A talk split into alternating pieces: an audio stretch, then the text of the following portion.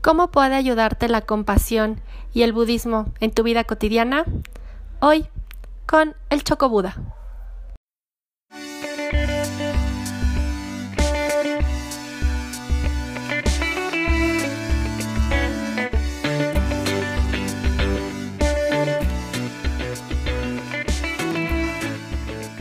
Soy Nuri Meyer, coach de imagen y bienestar integral para personas que desean encontrar su propio estilo de vida saludable conectar con su esencia y tener una vida más plena y feliz. Aquí compartiré estrategias y consejos para verte y sentirte espectacular, con un enfoque holístico para que reconozcas lo que te hace irrepetible, ya sea que quieras equilibrar tu vida profesional con la personal o mejorar tu salud para disfrutar más de la vida, este es el podcast para ti. Te doy la bienvenida a Bienestar para Llevar. Hola, ¿cómo están, amigas de Bienestar para Llevar? Finalmente se me hizo y tengo aquí a mi maestro, Choco Buda. Entonces, es muy importante para mí que él esté aquí porque creo que aparte de esta fecha es súper importante para hablar del tema que le propuse hoy, que es compasión.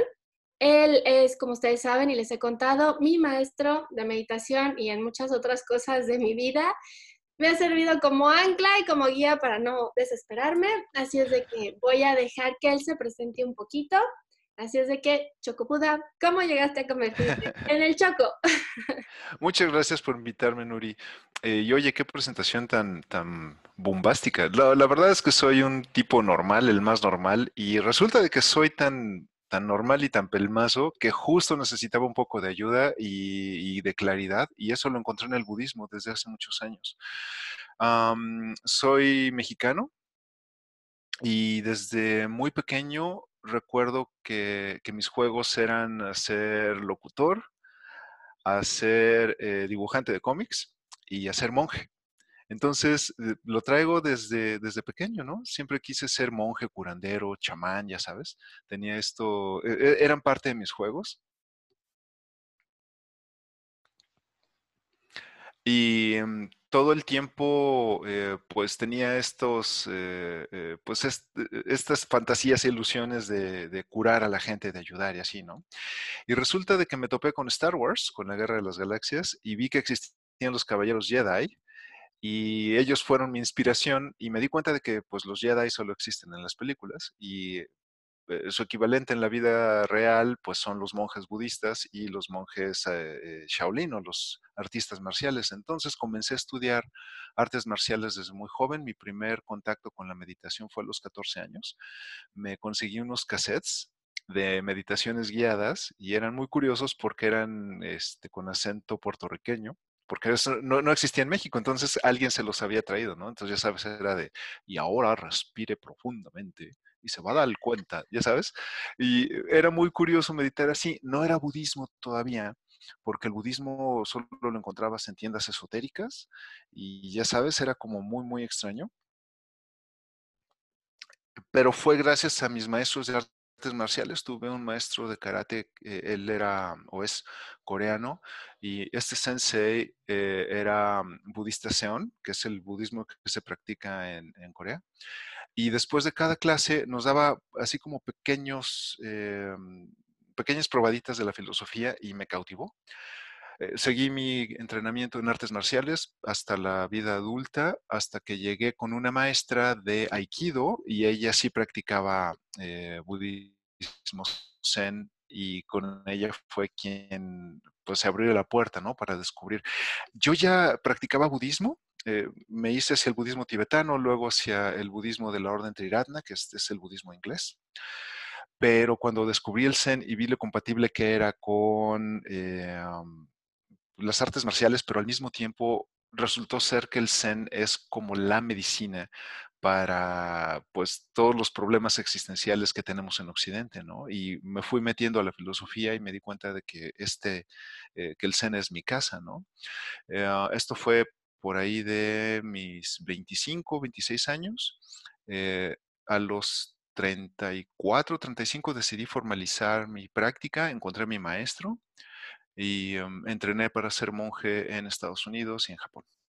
Ay, qué padre, qué bonita historia. Y qué llena de inspiración de que tú encontraste esta cura en algo cotidiano, ¿no? En la guerra de Star Wars es algo que uno no pensaría porque siempre, tal vez tenemos un poco el cliché de que es una religión más que una manera como de vivir, yo siento de manera honorable, justa y recta. ¿Sería correcto ponerlo así? Sí, em, el budismo tiene mucha controversia. Aún al día de hoy todavía estamos discutiendo si es una religión o es una filosofía y la respuesta es que es dos, las dos al mismo tiempo. Es una religión en el sentido eh, latino de la palabra, religare, significa unir, eh, reunir gente, religare es estar juntos, pues. Entonces, en ese sentido, sí es una religión, aunque el budismo es una religión atea, no tenemos Dios solamente tenemos al maestro, al Buda y a todos nosotros maestros, a nuestros otros maestros, perdón. Eh, y en el sentido tradicional de la palabra, no es religión porque no hay dioses, pero sí nos reunimos y practicamos todos una vía espiritual. Y por otro lado, no es religión porque justo porque no tiene dioses, no hay un Vaticano, no hay un Papa budista, no hay una estructura este, como tal. Hay escuelas estructuradas como la escuela del Dalai Lama, que, hay una estructura muy clara, pero en el Zen no la tenemos, ¿no? De hecho, nos vale gorro la estructura y, solamente estamos eh, juntos, maestros y alumnos, y, hasta ahí, ¿no?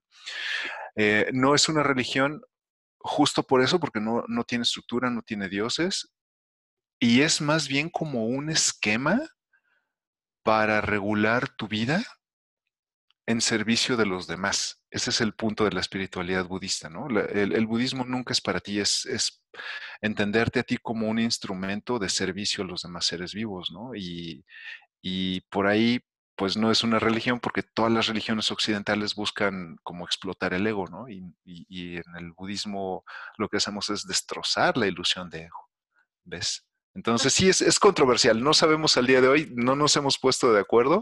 Yo personalmente digo que es las dos al mismo tiempo. Depende qué es lo que buscas, ¿no? Como definición. Ay, qué interesante. Ven, chicas, todos los días se aprende algo nuevo. Y me encanta cómo lo pones de que la finalidad es ponerte tú al servicio de otros. Creo que eso es fundamental y yo lo he sentido de tu parte hacia todos, hacia tus alumnos que hemos tomado estos cursos eh, cortos de tiempo, pero grandes de, lo que te llevas. Eh, por ejemplo, yo que tomé el curso de meditación, el Shojiki, quiero tomar los demás. Eh, y este, pero creo que lo que más lo que más encuentro poderoso en tu discurso y en tus enseñanzas es que constantemente nos hablas y nos recuerdas este tema de compasión que siento que ahorita está como, hace mucha falta hacia los demás, pero también hacia nosotros como personas. Estamos siendo demasiado duros en juzgarnos y quisiera que tú nos dieras como una visión más educada de lo que es la compasión o, o más, mm, sí, más formal, más formal creo. La compasión budista es muy distinta a la compasión occidental, digamos, porque eh, la compasión occidental eh, es, eh, obedece a esta escuela del pensamiento de sentir lástima por los otros seres, pero quedarte sentado en tu trasero sin hacer nada al respecto.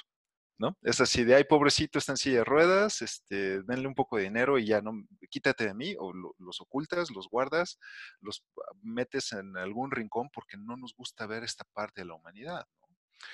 Y por eso fallamos, justo por eso fallamos. Ese es el, punto. Porque esta cultura occidental está basada en eh, la filosofía que se apoya por completo en el ego. Es decir, queremos que todo me obedezca a mí, queremos, bueno, no a mi, no a mi chocobuda, sino a, eh, la persona que lo piensa, ¿no? Eh, yo quiero que las cosas me obedezcan, yo quiero que el mundo sea como yo quiero que funcione, yo quiero que las personas se porten como yo he ideado en mi cabeza, yo quiero que así sean las cosas y quiero que las cosas me hagan sentir bonito, joven, invencible, perpetuo, eh, este, ya sabes. entonces, todo lo hemos desarrollado en este sentido Y, nos ha metido en graves, graves problemas, porque cuando buscas solo acariciar el ego, entonces buscas más dinero, lo cual significa desigualdad. Buscas más poder, lo cual significa desigualdad. Buscas eh, más territorio, buscas este, más control sobre la población y eso significa guerras. O sea, todos nuestros problemas están fundados en que la cultura occidental acaricia el ego en todas partes y lo tenemos desde la mera concepción de, la civilización, ¿no? Estamos fundados en cogita ergo sum, en pienso luego existe, luego, existo. Y en el budismo decimos, bueno, el que piensas, el que pienses no significa que existas. De entrada. ¿Qué tal? y el que existas no significa que pienses. Entonces, cogita ergo sum en realidad es, una ilusión porque está fundada en una oblea y esta oblea se resquebraja muy fácilmente. Entonces, ¿qué pasa cuando todo quieres que funcione para ti, que te haga sentir bonito, que te haga sentir rico, este, indispensable, que te haga sentir poderoso? Empiezas a separar el mundo entre lo que yo soy y lo que está fuera de tu piel, de, tu piel para afuera, es yo no soy. Ok. Y cuando esto pasa, puedes convertir en objetos a todos los que no son tú. Puedes convertir en objeto a la mujer, a los animales, a la naturaleza. Y entonces, como son objetos, los puedes manipular, los puedes usar a tu conveniencia, los puedes destruir. ¿Sí me explico? Entonces, el problema con la compasión es el mero la mera concepción de, lo que somos como occidentales, ¿no? Es yo soy, entonces todo tiene que obedecerme, el mundo tiene que girar en torno a mí. Entonces no hay compasión porque puedes manipular y utilizar a los demás para que tú te sientas bien. Entonces, esto es un fallo muy grave porque si te fijas en, cuando hay colectas nacionales, cuando hay que ayudar a, niños este, eh, con alguna discapacidad, hacen colectas y ya sabes, todos estos movimientos anuales que, se hacen, lo que haces es, bueno, yo ayudo siempre y cuando no se acerquen a mí. Yo ayudo siempre y cuando yo me sienta bien ayudando, pero no haces es por ayudar de manera genuina. Eh, ¿no? no, es que quieras en realidad el bienestar de otros seres, quieres sentirte bien ayudando. Y, no te importa, o sea, das dinero y que alguien más se, arregle el problema. En el contexto budista, compasión es otra bestia por completo. Y es una bestia eh, que necesitas domar y es una bestia que te puede comer en el sentido de que no queremos nosotros lidiar con este tipo de cosas. Compasión en el sentido budista es sentir empatía por el sufrimiento de otras personas, porque su sufrimiento también es mío, y hacer algo al respecto para ayudar a los demás seres. Sabiendo que animal, cualquier otra persona, cualquier otra planta, bacterias, todos los seres vivos son un reflejo de lo que soy yo. Entonces, ¿cómo voy a permitir que alguien no tenga comida? Porque si alguien no tiene comida junto a mí, también yo voy a sufrir porque ese sufrimiento también es mío, ¿no? Entonces la compasión budista es tener este sentido de unión con el resto del mundo para poder sentir la empatía que dispare las ganas de ayudar a todos los seres vivos, ¿no? Entonces, eh, sin duda hay una falta de compasión, pero no es un problema actual. E, e, ese es el punto. No, es que solo haya estado sucediendo en los últimos 5 o 10 años. Eh, la falta de compasión está en nuestro ADN como civilización occidental y, es posible hacer algo al respecto, pero eh, pues tiene que nacer esta urgencia eh, por parte de cada, de cada uno de nosotros, ¿no? Es darte cuenta que algo no está funcionando qué es y bueno, elegir una vía espiritual. El budismo no es la única vía que, propone la compasión activa, ¿no? Hay, muchos eh, caminos espirituales que tienes que seguir, pero el punto es espiritualidad. La espiritualidad es absolutamente necesaria para, para tu desarrollo personal y la hemos dejado de lado porque es más bonito tener un iPhone nuevo cada vez que sale. Ay, sí, Choco, creo que tienes toda la razón del mundo en relación a que la compasión, la falta de compasión no es nueva, pero pues creo que los medios de comunicación son una bendición y una maldición y lo han como que visibilizado más. Porque nos damos cuenta, como tú dices, de que ya no podemos solo dar dinero y no verlo, porque ahí está siempre, todos los días y recordándonoslo y eso me pasó a mí, yo creo que este último año me cayó como el, más el 20, pero ayer, por ejemplo, que ayer, no, el domingo, que estaba en la marcha, yo sentía antes para mí era bien fácil juzgar a otras mujeres, así de, ay, ¿por qué tiran esto? ¿Por qué rompen aquello? Y en ese año que pasó me di cuenta que yo no tengo ni idea de lo que ellas han pasado, no tengo ni idea. Esa es la verdad. Yo vivo en un mundo muy privilegiado porque hice un ejercicio que se llama el violentómetro, no sé, tiene como 50 cosas, me han pasado 5 pero debe de haber mujeres que les han pasado las 50. Y la verdad, eh, mis amigas me acompañaron a la marcha, fuimos, eh, no queríamos ir solas, era nuestra primera experiencia. Y para mí el cartel más poderoso fue ese, o sea, que tu privilegio no anule tu empatía. Entonces dije, nunca jamás voy a poder volver a juzgar a una mujer como lo hice, porque no entiendo lo que pasó, pero entiendo que todas tenemos que hacer algo y si estando ahí siendo otra bolita ayudo en algo, lo voy a hacer. Y en todo lo que esté en mis manos, lo voy a hacer. Y si empezar a callar mi boquita es lo que tengo que hacer, lo voy a hacer. Entonces, esa fue mi experiencia del domingo. Lo quería compartir con, con ustedes que me están oyendo y contigo porque sí, yo lo puse en mis redes sociales de, de mi negocio, de mi de bienestar, y sí recibí otras mujeres con mensajes de odio y dije, no voy a contestar. Porque entiendo que ellas tampoco están en el momento que estoy yo y algún día vamos a llegar todas. es como lo que espero. Entonces, eh, ¿qué podríamos hacer, Choco, para empezar a conectar esto? O sea, empezar a decir, ok, claramente algo está mal porque muchas otras mujeres están buscando algo para protestar.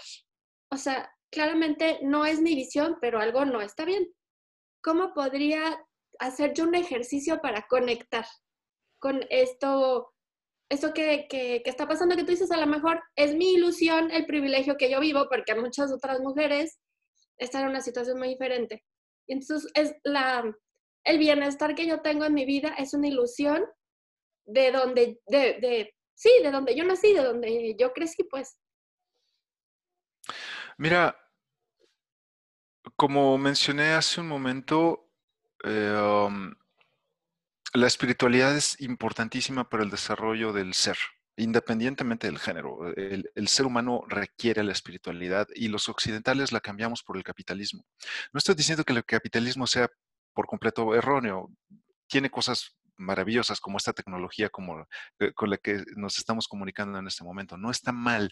El problema es que eh, desde el punto de vista budista, cuerpo, mente y espíritu son una sola cosa y necesitan estar en equilibrio todo el tiempo. ¿Por qué? Porque si solamente te dedicas a cuidar el cuerpo, sufre eh, tu mente y sufre tu espíritu. Si solo te dedicas a cuidar el espíritu, sufren los otros dos y esta cadena hace que no funciones en equilibrio. No podemos conectarnos con el sufrimiento de otras personas y no podemos llegar a esta empatía porque ni siquiera tenemos conciencia de que somos nosotros también quienes estamos sufriendo. Y esto es importantísimo. Cuando Shakyamuni Buda llegó a la iluminación, eh, se le abrió la conciencia a un montón de, eh, de verdades y de conceptos que antes eh, él mismo no tenía acceso, ¿no? a los que él mismo no tenía acceso.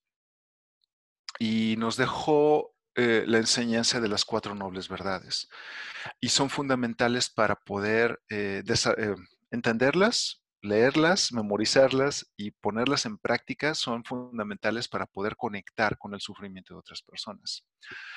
la primera noble verdad dice que el sufrimiento es parte de la vida. El sufrimiento existe y todos los seres vivos sufren.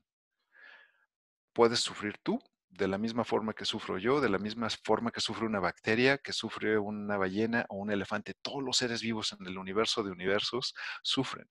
¿Por qué? Porque si tienes un cuerpo de carnita y huesos eh, que se pueda eh, manipular y tocar, tienes sensaciones y experimentas calor, y experimentas dolor, inseguridad, experimentas miedo, ¿no? Entonces todos los seres vivos mm, tenemos esta capacidad de sufrir. Ahora, la segunda noble verdad nos dice, el sufrimiento viene por tus apegos y tus aversiones. Esto es, entre más tú quieras retener algo por la fuerza o entre más tú desarrolles una obsesión por algo o alguien, más chafa y más mal te la pasas. Entre más quieras rechazar algo que no te gusta, más horrible te la pasas. se trata de encontrar un equilibrio entre las cosas que quieres y las cosas que rechaces y que en ninguno de los casos vayas a los extremos. ¿Por qué es importante? Porque si entiendes que todos los seres vivos sufrimos y entiendes que la vecina también sufre y entiendes que el vecino y que tu jefe en el trabajo y que tus compañeros de escuela y que hay personas en China y que hay personas en África que también sufren y están hechos de lo mismo que tú, de esta misma carnita y tienen lo mismo, también sangran, tienen pies, tienen familias, ¿no? Es mucho más fácil conectar con ellos y entender su sufrimiento y dejar de criticarlos, porque cuando criticas a los demás, esa crítica no es hacia ellos, porque ellos tienen su vida, ellos siguen adelante y no les importa lo que tú digas. Pero cada vez que tú criticas, ese veneno te lo quedas tú. Cada vez que calificas, que juzgas, que avientas chismes, que mientes, todas estas palabras se convierten en flechas envenenadas y se quedan clavadas en tu corazón. Entre más criticas y entre más juzgas, peor te la pasas, porque entonces nada en el universo va a, salir como tú lo quieres, nadie va a reaccionar como tú quieres. Es muy fácil decir, ay, mira, este hombre este, está pidiendo limosna en lugar de ponerse a trabajar. Bueno, pues sí, pero no sabes si tiene alguna discapacidad, no sabes si no tuvo oportunidad de ir a la escuela como tú, no sabes, no sabes nada, ¿no? Es, muy fácil emitir juicios de valor. Y em, entender la primera noble verdad de que el sufrimiento existe y la segunda noble verdad de la condición humana del sufrimiento que nos alcanza a todos, te hace ver también la tercera noble verdad, que es todo en esta vida es dinámico, todo cambia, todo termina y todo se transforma. Tu sufrimiento también se puede transformar, pero el sufrimiento de los demás también puede ser transformado en benevolencia, puede ser transformado en, felicidad, en bienestar. La cuarta noble verdad nos dice, bueno, ok, hay sufrimiento. El sufrimiento viene por mis apegos y aversiones. ¿Es posible salir del sufrimiento? La cuarta noble verdad es el camino a seguir para que tú no sufras y para que entiendas que si tú no estás sufriendo, los seres que te rodean dejan de sufrir también porque te conviertes en un, eh, en un personaje activo para cubrir las necesidades de los demás. ¿no? Esta eh, situación que viviste eh, durante la marcha es una experiencia que, es poderosa y que abre la conciencia y abre los ojos, ¿no? Abre el corazón a entender justo esto, ¿no? que, que, no puedes ir por la vida juzgando o criticando tu, trabajo en esta vida es ayudar a los demás. Y no tienes que salvar a, 7 mil millones de seres vivos. Ayuda a una persona. Es lo único que se necesita. Porque si tú haces eso y yo también, esta red de benevolencia se va extendiendo. ¿Ves? en el budismo decimos, sin lodo no hay loto. Si te fijas, eh, el Buda, siempre que lo ves en las imágenes, casi siempre está sentado sobre una flor de loto. Y esto no es coincidencia, no es para que se vea bonito. La flor del loto exclusivamente nace cuando el suelo es un pantano, cuando está lleno de inmundicia, cuando está lleno de, cosas apestosas, de hongos, de pestilencia, ¿no? Eh, y, esta basura que está en el pantano o en los lagos hace que nazca una de las flores más hermosas. Entonces necesitamos pasar por cosas muy fuertes para poder abrir la conciencia y, convertirte en, eh, pues en un instrumento de la vida para ayudar a la vida misma. Si tuviste esta experiencia, oye, eres muy suertuda. El punto es, ¿qué hacer con la experiencia? Bueno, ya me queda claro que no voy a juzgar, ya me queda claro que eh, no todos tienen eh, las mismas oportunidades. De la misma forma que hay gente que no tiene las oportunidades que tú, tú no tienes las oportunidades de alguien más. O la historia, o, las conexiones, ¿no? Ok. Entonces, ¿ya te quedó clarísimo? Es hora de ponerte a trabajar. Exactamente. Ven cómo me encanta hablar con Chocoboda porque se me pone en mi lugar. no, la verdad es que qué poderoso lo que nos cuentas porque es muy cierto. Eh, creo que justo cuando sueltas esa necesidad de, de opinar o de contestar, porque ahora lo que digo es, a ver, yo voy a contestar, pero ¿sirve de algo?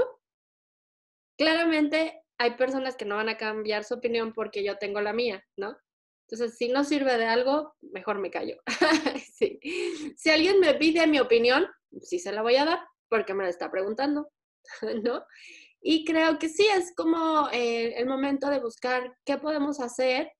Y a mí la verdad me pareció importante compartirlo en mis redes sociales, no solo en las privadas, porque obviamente en las privadas pues la gente me conoce, pero creo que en mis redes públicas eh, fue de, fue de, esto está aquí y, y esta soy yo y si alguien necesita mi ayuda, aquí estoy.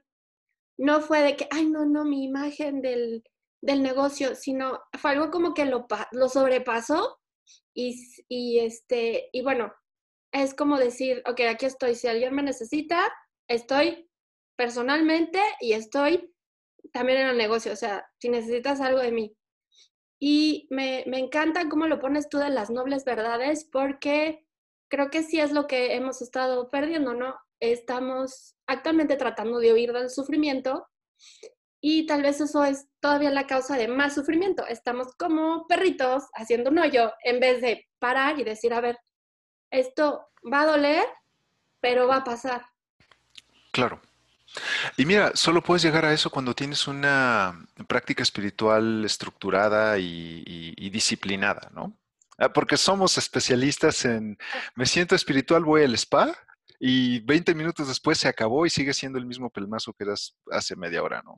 No, la vida espiritual es importante porque es justo esta práctica, la que escojas. Sería yo el peor maestro del mundo si te digo que solo existe el budismo, ¿no? Y no, eh, hay, hay, muchas vías eh, y hay una vía distinta para cada persona. Eh, es solo que, bueno, yo solo te puedo hablar de budismo porque en lo demás soy bastante ignorante y además también en el budismo lo soy, pero eh, lo que sí puedo decirte es que es súper necesaria una vida espiritual porque es esta la que te hace sentir conectada con el resto de los, de los seres vivos. Eh, la vida espiritual es la que le da respuesta a las preguntas que todos los seres tenemos. ¿Dónde soy? ¿De dónde soy? ¿Quién soy? ¿Por qué estoy aquí? ¿Hacia dónde voy? ¿Qué pasa cuando muera? ¿No? Em, pero si no tienes una vía espiritual, jamás vas a darle equilibrio a tu propio cuerpo y, mente y mucho menos vas a conectar con los demás, ¿no? Y como te digo, nuestra religión actual se llama eh, consumo y queremos consumirlo todo. Queremos nuevos teléfonos, queremos más tecnología, queremos paz, queremos, este, ya sabes, que nadie sufra, pero estamos en una espiral mordiéndonos la cola porque, pues sí, todos quieren paz y todos quieren que el presidente responda y todos quieren, pero todos seguimos mintiendo todos seguimos engañando, todos seguimos manipulando, todos seguimos eh, violentando a la madre naturaleza.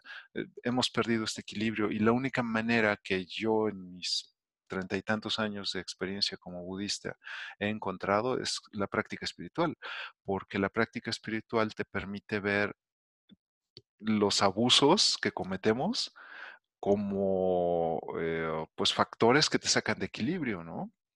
Y, por abusos, el universo es muy grande. Eh, somos una especie que, se caracteriza por el abuso de todo, de, de, personas, de naturaleza, de tiempo, de vida. Nosotros mismos, incluso, ¿no, mm. Choco? Este abuso que hacemos de... Mm, sabemos que nos hace daño y de todas maneras nos los comemos. Sabemos que la relación no es, eh, no nos está ayudando a progresar, pero ahí estamos. Sabemos que eh, haciendo tal o cual cosa vamos a contaminar y no hacemos nada para evitarlo, ¿no? Entonces, es, sí es como una espiral que no tiene límite. Yo les quiero compartir en cuanto a espiritualidad, empecé a meditar por Choco. Tomé su curso de meditación de inicio de año para cambiar los hábitos. Y es algo que se quedó conmigo, me acuerdo mucho porque la primera vez que tomé el curso, este, nos pusiste a leer el libro del monje que venía su Ferrari, ¿sí? Y entonces este, decía, no, es que para las 4 de la mañana y no sé qué, ¿no? Entonces yo me acuerdo que en una de las reuniones que tuvimos del PGA, ay, va a pararme a las 4 de la mañana, ¿dónde crees? Incluso lo cuento en un post. Pero fue como creciendo mi necesidad de tener ese tiempo para meditar, para estar en silencio. No me levanto todas las 4, pero ya voy a las 4 y media. sí. Porque necesito el espacio y el espacio de silencio, ¿no? Porque a veces, les voy a decir, no siempre hago meditación en silencio como la que tú nos enseñaste, muchas veces sí, pero otras veces hago también meditaciones guiadas, sobre todo cuando a veces siento que me estoy perdiendo. Hay veces que trato de hacerla en silencio y mi mente está como monkey, entonces necesita como, como un, faro que la ponga en, en paz. Y a veces me sirven las meditaciones guiadas, pero yo creo que desde ese día hasta la fecha, pues sí he dejado de meditar dos días desde que tomé el curso, tres días ha sido mucho y no sé si es eso lo que me hace sentirme, bueno, más bien yo estoy segura que es eso lo que me hace sentirme ahora en este punto, ¿no? En este, en este como empezar a rascar la conciencia de lo que en realidad es este, integrar mente, cuerpo y espíritu y de empezar a tener este equilibrio. No digo que estoy muy equilibrada, les digo que estoy, sigo estudiando, sigo aprendiendo, pero bueno, no sé, yo pienso que es la meditación y la meditación tratando de seguir, de seguirte lo que nos enseñas, no perder de vista también ese curso que tomé en vivo contigo donde nos enseñaste el Sutra del Corazón. Tengo mi hojita y también hay días que lo, que lo, lo, digo en español, pero también lo, lo conseguí en, en Insight Timer, está en japonés y también a veces lo escucho en japonés, o ahí lo tienen en varios idiomas no sé si eso, a pesar de que no es como ponerme a leer todo el texto, es como lo que me está permitiendo, o sea, abrir, abrir, o sea, estar más, más consciente, más presente. Seguro. Mira, eh, hay un sutra que se llama el Sutra del Diamante, eh, donde el Buda dice, aunque practiques cuatro líneas de la sabiduría budista, esas cuatro líneas pueden liberar a todos los seres vivos en el universo. Entonces, eh, meditar son estas cuatro líneas de las que abre el Buda porque es un ejercicio de disciplina y de autocontrol sin precedentes. Es la base de todos tus buenos hábitos, es la base de toda tu espiritualidad por una razón y una razón solamente obligas a tu ego a callarse, a meterse al corral, te sientas en tu trasero a contar respiraciones o tus meditaciones guiadas, porque el ego siempre te va a decir, no, pues, ¿qué estás haciendo aquí? Mejor vamos a ver Netflix, está bien padre mi serie. Ajá, pero eh, en mi caso, ¿qué estás haciendo aquí siendo monje budista? Ponte a jugar videojuegos, es más divertido. Pues claro que sí, pero meditar es un ejercicio súper necesario para la espiritualidad humana por el hecho de que pone de lado el ego. Y entonces sucede algo muy curioso. Con el tiempo, eh, la ciencia nos dice que eh, por ahí de la semana 6, 8, el cerebro físicamente empieza a cambiar. Y empiezan a cambiar cosas dentro de ti. Empiezas a enojarte menos. Eh, las cosas que te ponen muy triste, de pronto, pues sí te siguen poniendo triste, pero ya son menos poderosas. Tienes una mejor relación con los cambios de la vida, tienes una mejor relación con las personas que te rodean, eres más paciente. Y sucede algo importantísimo, eres más amable. Cuando meditas con disciplina, te vuelves una persona más amable, dispuesta a escuchar, eh, no se la haces de jamón a la gente tan fácilmente, te, te retienes un poco para no entrar en conflicto. Tus discusiones, en lugar de terminar en pleitos, se convierten en algo enriquecedor o decides guardar silencio, que también es parte de tu espiritualidad. Callarse no solamente significa no expresar, significa también dignidad, significa respeto, significa humildad, significa fuerza. ¿no? Guardar silencio es una práctica espiritual completa por el lado que la veas. Entonces, cuando meditas, suceden todas estas eh, estos cambios dentro de ti, aunque no los busques, suceden. ¿Por qué? Porque has dejado de lado el ego, te sientas y estás literal llevando tu mente al gimnasio, ¿no? ¿Cuesta trabajo? Sí, claro. ¿Es aburrido? Por supuesto. Y justo por eso lo hacemos. Porque no todo el tiempo tienes que comer sabroso. A veces necesitas una ensalada, a veces necesitas este, carne o pescado, a veces necesitas huevo, y aunque no te guste, pues tienes que comerlo porque tu cuerpo depende de ello, ¿no? A veces queremos ver Netflix, pero tu mente necesita, tu mente y tu espíritu necesitan ese espacio de, observar tus pensamientos, de, soltar las cosas que te duelen, de solo dejar que la vida sea. Ese es el punto. Y, en particular la meditación Zen, se llama Zazen, eh, es un ejercicio muy difícil y en particular para el hispanoparlante porque eh, pues no nos para y, tu pensamiento jamás para y, la verborrea nunca para. ¿no? Somos especialistas en eso. Y cuando practicamos Zazen es como darle las llaves de tu auto para que alguien más conduzca. Pero da la casualidad que este nuevo conductor se llama vida y la vida te va a poner donde necesites estar. Cuando te, cuando te sientas en silencio, la vida te va a llevar a donde tengas que estar. ¿Y qué pasa? Si te toca tristeza, vives la tristeza, no le huyes. Si te toca ira, huyes la ira. Esta ira maravillosa que tuvimos estos días en estos cambios profundos de la historia humana es una ira de, de las más dulces y maravillosas que jamás he visto. En una manifestación pues sin precedentes, ¿no? Es esta ira a la que solamente puedes llegar, porque eh, hay una gran diferencia entre ira y estupidez. La ira te vuelve, te da ese fuego del cambio, te da ese fuego de, la transformación. La estupidez te da el conflicto, te da la violencia. Cuando meditas, la estupidez se hace más pequeña. Siempre está, porque es parte de nosotros, nunca se va, pero se vuelve más pequeña y da paso a la razón da paso a la tranquilidad. Entonces, estos cambios que has experimentado sin duda son parte de eh, pues, tu constancia en la práctica de meditación. Pero te tengo una mala noticia. Es, eh, no es todo, eso no es todo. Porque ya que tienes una práctica de meditación, es entonces cuando tienes que seguir una vía espiritual estructurada.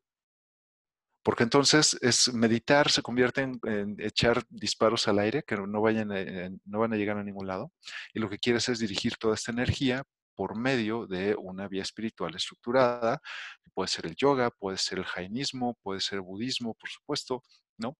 Pero elige una vía que se acomode a tu personalidad, a tus intereses y, oye, el cielo es el límite.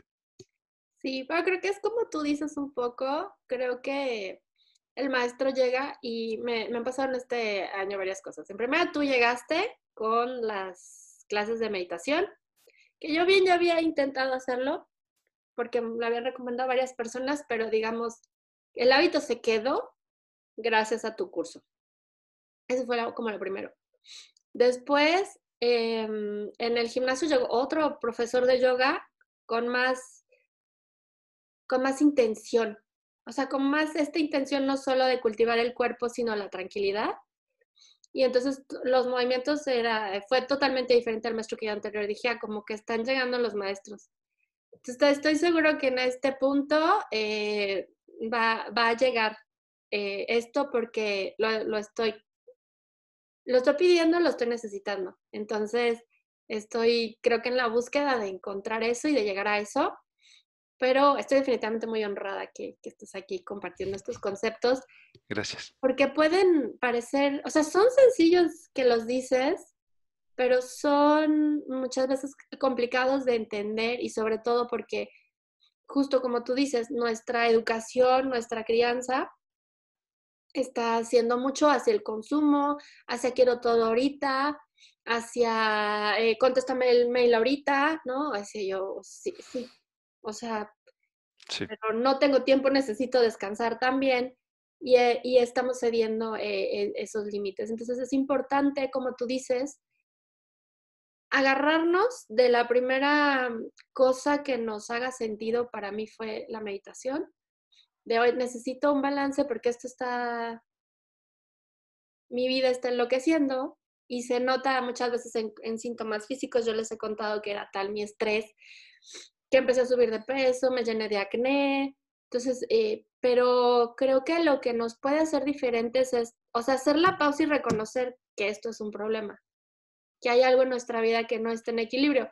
Porque si solamente decimos, ah, tengo acné y estoy subiendo de peso y, este, y tal, y, y, y, no hacemos la pausa para decir, ok, algo está mal y yo mismo estoy dañándome, pues nunca vamos a, nunca vamos a poder em, dar el primer paso para, pues tener, em, empezar por nosotros, como tú dices. O sea, yo no puedo ir a decirle a nadie que haga esto aquello si yo no soy un ejemplo para mí primero de, oye, sí pude, tomar el curso de meditación y sí, sí pude que esto fuera un hábito, ¿no?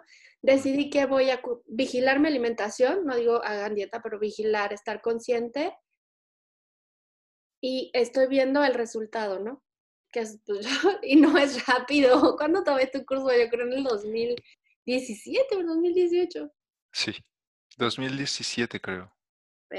Sí, sabes que esta cultura de lo inmediato eh, ha traído muchos, muchos problemas, porque ahora ya no tenemos la capacidad de sentarnos con un libro, ¿no? Deja tú de 20 minutos para meditar.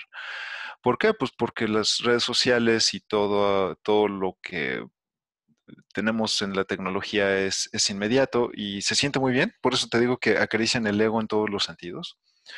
Pero si realmente lo que buscas es una transformación personal, no hay de otra más que tener disciplina y una vía estructurada, ¿no? Porque, por supuesto, hay videos en YouTube que te enseñan a hacer absolutamente todo. Hay gente bondadosa que, te enseña, pero el punto es que necesitas estructura. Cuando tienes una vida espiritual estructurada, te conviertes en un bambú. Imagínate un tronco de bambú alto, verde. Y el bambú tiene una capacidad impresionante de flexibilidad. Entonces, tu vía espiritual te convierte en un bambú porque te eh, creces, eres robusta, eres fuerte, pero eres flexible. Y entonces no importa que el torbellino de la vida te, eh, um, revuelque eh, o, o, que te bambolee para todos lados, si eres bambú, vas a ser flexible y vas a regresar sin romperte a tu estado original. Ah, qué belleza. Sí, qué lindo, Choco. Se cortó. Ay, no sé si se dejó de grabar. Bueno. Ok, estamos de regreso, pero si quieres repetimos. Sí, bueno, bueno, ya este, me encantó lo que dijo Choco de que tenemos que ser unos bambús porque Ah, sí me escuchaste entonces. Sí, porque eres robusta, fuerte, flexible. Entonces no importa lo que la vida te traiga, te va a bambolear, te va a, tambalear de un lado para otro, pero regresas a tu estado original sin romperte. Pero si no tienes una vida espiritual estructurada, con disciplina, con un maestro que te lleve de la mano, nunca va a pasar, ¿no? Ok, bien, chicas, pues bueno, si ustedes quieren dar el primer paso, las invito a seguir a Chocobuda en Twitter a visitar su sitio web, elchocobuda.com. Y Choco, dinos dónde te pueden encontrar, vas a tener más mm. cursos, dinos, dinos, dinos. Ok, de momento el grupo Senryokan, que es el, eh, pues la comunidad que he abierto para todos mis alumnos en todas partes del mundo hispano, va creciendo y cada vez hay más eventos y más cursos y así. Entonces, de momento, lo que viene es el curso de introducción al budismo Zen número uno. Es una introducción así súper elemental para personas que no han tenido contacto antes con el budismo, orientado a eh, revisar eh, la historia en general del budismo y terminamos con la introducción a lo que es la práctica Zen, porque es otra historia por completo en el budismo, ¿no? Entonces viene ese curso, eh, hoy en la noche empiezo uno aquí en la ciudad, en Guadalajara, eh, de Fundamentos de Budismo Zen, que se parece al curso de introducción, pero Fundamentos es solo en cuatro sesiones.